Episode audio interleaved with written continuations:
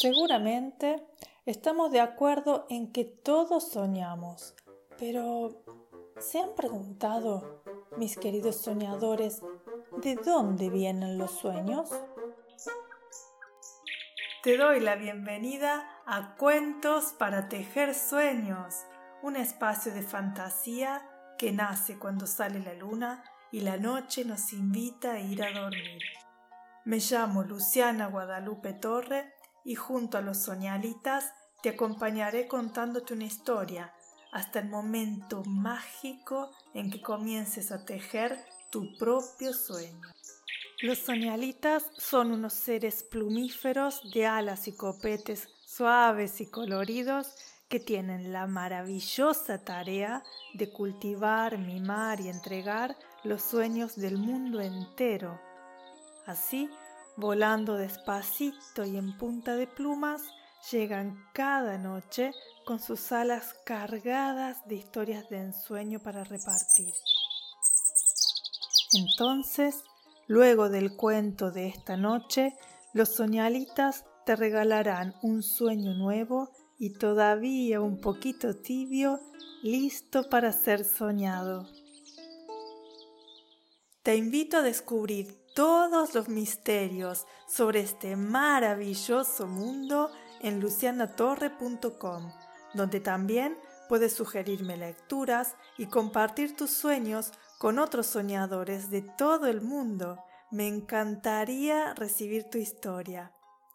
Escucha cuentos para tejer sueños en iTunes, iVoox, Spotify y Google. Suscríbete a la newsletter de lucianatorre.com para acceder libremente a todos los cuentos escritos de cada día. Te agradezco de todo corazón por dejar tu valoración de 5 estrellas en iTunes, por tus donaciones en iVoox y por dejar tu comentario sobre este podcast en la aplicación que utilices. Me ayudas a seguir creyendo en mis sueños. Gracias.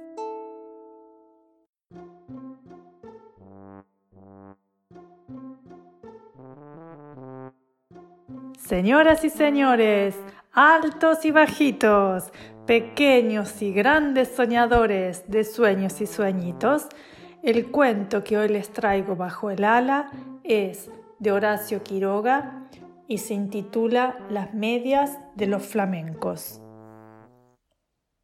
Cierta vez, las víboras dieron un gran baile. Invitaron a las ranas y a los sapos, a los flamencos y a los yacarés y a los pescados. Los pescados, como no caminan, no pudieron bailar.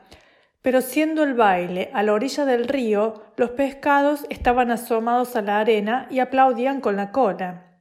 Los yacarés, para adornarse bien, se habían puesto en el pescuezo un collar de bananas y fumaban cigarrillos paraguayos.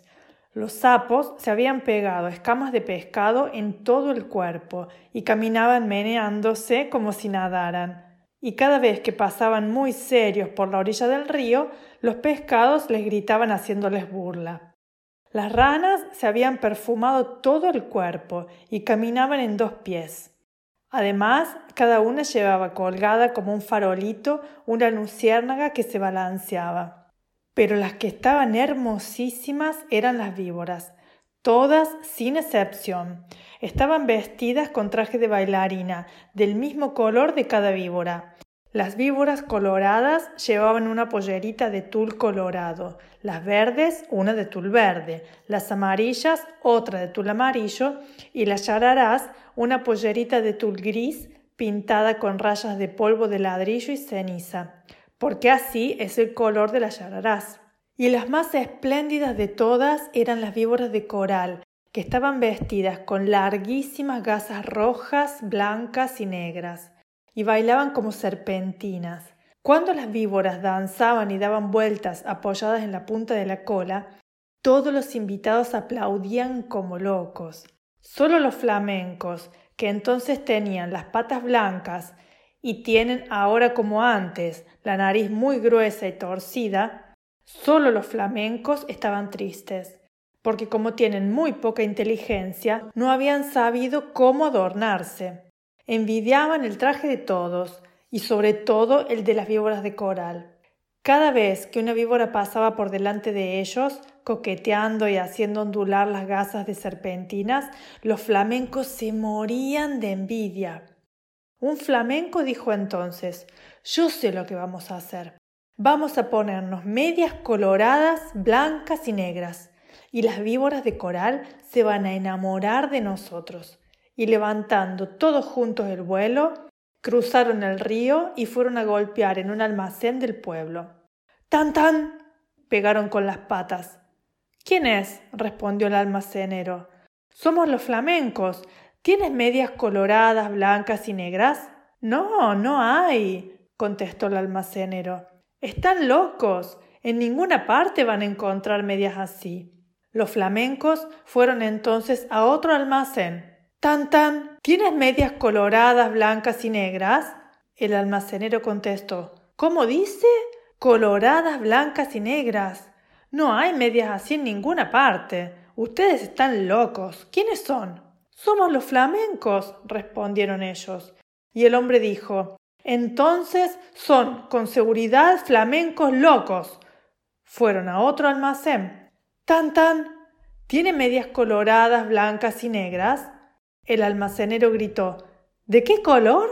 Coloradas, blancas y negras. Solamente a pájaros narigudos como ustedes se les ocurre pedir medias así. Váyanse enseguida. Y el hombre los echó con la escoba. Los flamencos recorrieron así todos los almacenes y de todas partes los echaban por locos. Entonces un tatú, que había ido a tomar agua al río, se quiso burlar de los flamencos y les dijo, haciéndoles un gran saludo Buenas noches, señores flamencos. Yo sé lo que ustedes buscan. No van a encontrar medias así en ningún almacén. Tal vez haya en Buenos Aires, pero tendrán que pedirlas por encomienda postal. Mi cuñada, la lechuza, tiene medias así. Pídanselas, y ella les va a dar las medias coloradas, blancas y negras. Los flamencos le dieron las gracias y se fueron volando a la cueva de la lechuza, y le dijeron Buenas noches, lechuza. Venimos a pedirte las medias coloradas, blancas y negras. Hoy es el gran baile de las víboras, y si nos ponemos esas medias, las víboras de coral se van a enamorar de nosotros. Con mucho gusto, respondió la lechuza. Esperen un segundo y vuelvo enseguida. Y echando a volar, dejó solos a los flamencos y al rato volvió con las medias. Pero no eran medias, sino cueros de víboras de coral, lindísimos cueros recién sacados a las víboras que la lechuza había cazado. Aquí están las medias, les dijo la lechuza. No se preocupen de nada, sino de una sola cosa. Bailen toda la noche, bailen sin parar un momento, bailen de costado, de pico, de cabeza, como ustedes quieran, pero no paren un momento, porque en vez de bailar, van entonces a llorar. Pero los flamencos, como eran tan tontos, no comprendían bien qué peligro había para ellos en eso. Y locos de alegría se pusieron los cueros de las víboras de coral como medias, metiendo las patas dentro de los cueros, que eran como tubos, y muy contentos se fueron volando al baile. Cuando vieron a los flamencos con sus hermosísimas medias, todos les tuvieron envidia. Las víboras querían bailar con ellos, únicamente, y como los flamencos no dejaban un instante de mover las patas, las víboras no podían ver bien de qué estaban hechas aquellas preciosas medias. Pero poco a poco sin embargo, las víboras comenzaron a desconfiar. Cuando los flamencos pasaban bailando al lado de ellas, se agachaban hasta el suelo para ver bien. Las víboras de coral, sobre todo, estaban muy inquietas. No apartaban la vista de las medias y se agachaban también tratando de tocar con la lengua las patas de los flamencos, porque la lengua de las víboras es como la mano de las personas. Pero los flamencos bailaban y bailaban sin cesar, aunque estaban cansadísimos y ya no podían más. Las víboras de coral, que conocieron esto, pidieron enseguida a las ranas sus farolitos, que eran bichitos de luz, y esperaron todas juntas a que los flamencos se cayeran de cansados.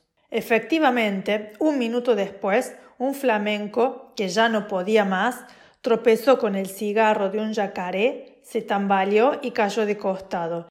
Enseguida las víboras de coral corrieron con sus farolitos y alumbraron bien las patas del flamenco, y vieron que eran aquellas medias, y lanzaron un silbido que se oyó desde la otra orilla del Paraná. No son medias. gritaron las víboras. Sabemos lo que es. Nos han engañado. Los flamencos han matado a nuestras hermanas y se han puesto sus cueros como medias. Las medias que tienen son de víboras de coral. Al oír esto, los flamencos, llenos de miedo porque estaban descubiertos, quisieron volar, pero estaban tan cansados que no pudieron levantar una sola pata. Entonces las víboras de coral se lanzaron sobre ellos y enroscándose en sus patas le deshicieron a mordiscones las medias, les arrancaron las medias a pedazos, enfurecidas, y les mordían también las patas para que se murieran. Los flamencos, locos de dolor, saltaban de un lado para otro sin que las víboras de coral se desenroscaran de sus patas, hasta que al fin Viendo que ya no quedaba un solo pedazo de media, las víboras los dejaron libres, cansadas y arreglándose las gasas de sus trajes de baile. Además, las víboras de coral estaban seguras de que los flamencos iban a morir, porque la mitad, por lo menos, de las víboras de coral que los habían mordido eran venenosas. Pero los flamencos no murieron. Corrieron a echarse al agua sintiendo un grandísimo dolor, Gritaban de dolor y sus patas, que eran blancas, estaban entonces coloradas por el veneno de las víboras. Pasaron días y días y siempre sentían terrible ardor en las patas y las tenían siempre de color de sangre porque estaban envenenadas. Hace de esto muchísimo tiempo. Y ahora todavía están los flamencos casi todo el día con sus patas coloradas metidas en el agua, tratando de calmar el ardor que sienten en ellas. A veces se apartan de la orilla y dan unos pasos por la tierra para ver cómo se hallan, pero los dolores del veneno vuelven enseguida y corren a meterse al agua. A veces el ardor que sienten es tan grande que encogen una pata y quedan así horas enteras porque no pueden estirarla. Esta es la historia de los flamencos, que antes tenían las patas blancas y ahora las tienen coloradas. Todos los pescados saben por qué es y se burlan de ellos, pero los flamencos, mientras se curan en el agua, no pierden ocasión de vengarse comiéndose a cuanto pescadito se acerca demasiado a burlarse de ellos. Los soñalitas y yo te saludamos con un gran batir de alas y nos vemos en los sueños.